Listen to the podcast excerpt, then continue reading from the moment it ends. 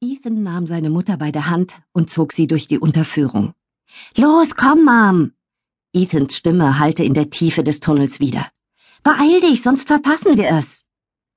Sie traten auf der anderen Seite des Tunnels in die Dunkelheit und hasteten unter dem steinernen Torbogen der Viadukte hindurch in den Jubilee Park und weiter über die moosbedeckte Brücke in Richtung Blackwattle Bay.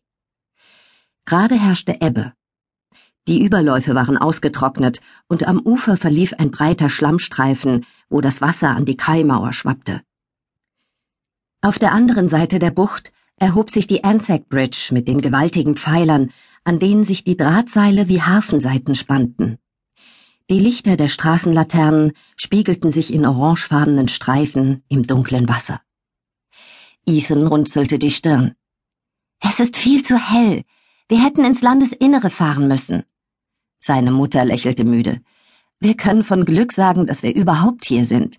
Es ist zwei Uhr früh, du hast morgen Schule. Wir leben mitten in der Stadt, deshalb werden wir uns wohl damit begnügen müssen.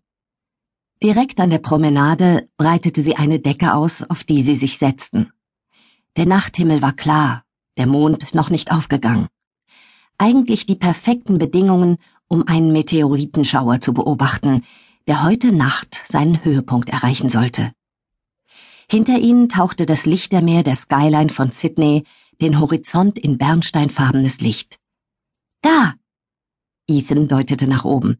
Siehst du die drei Sterne da? Das ist der Oriongürtel. Und dort ist Riegel, der hellste Stern dieses Sternbilds. Das bedeutet, dass der Orionschauer dort drüben stattfindet. Sieh nur.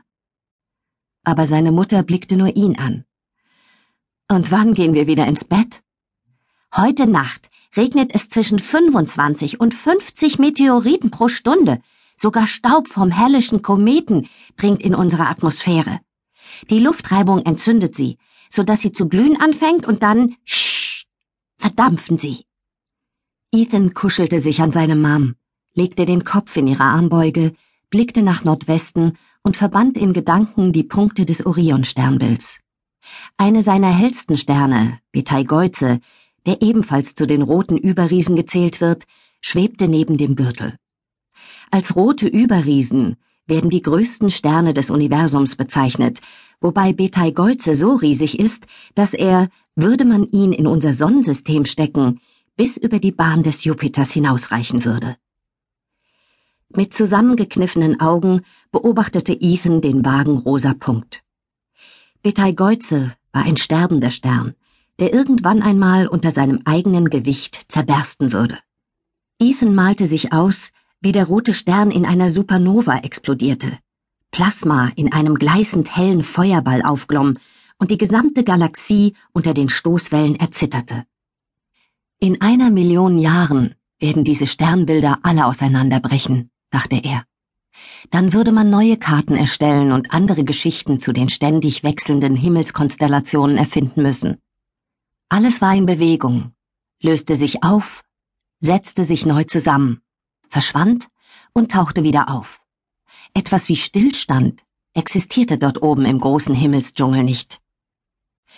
Ethan zog die Knie an die Brust. Denkst du jemals über die Zukunft nach, Mom? Der Zukunft in einer Milliarde Jahren? Mom lächelte. Nicht oft, mein Schatz. In einer Milliarde Jahren bin ich schon längst nicht mehr am Leben. Ethan sah seine Mutter an. Aber ich will nicht, dass du stirbst. Was, wenn sie dich in einem Raumschiff mit Lichtgeschwindigkeit wegfliegen? Denn durch die Zeitdilatation fühlt es sich für dich wie ein Jahr an. Für mich aber sind es zwanzig. Und wenn du auf die Erde zurückkehrst, dann sind wir praktisch gleich alt. Ich will aber keine zwanzig Jahre von dir getrennt sein. Ich auch nicht von dir. Ethan kratzte sich an der Nase. Okay, und was wäre, wenn das Raumschiff uns beide mitnimmt? Wir könnten fast mit Lichtgeschwindigkeit herumfliegen, durch die Raumzeit, wo die Erdanziehungskraft es komplett verzerrt. Und wenn wir wieder auf der Erde landen würden, wären Millionen Jahre vergangen. Aber wir würden trotzdem noch leben. Wir würden die Supernova von Betelgeuse und die Kollision der Milchstraße mit Andromeda mitkriegen. Vielleicht müssen wir auch niemals sterben, wenn wir bis in alle Ewigkeit durchs Universum zischen. Ethan beugte sich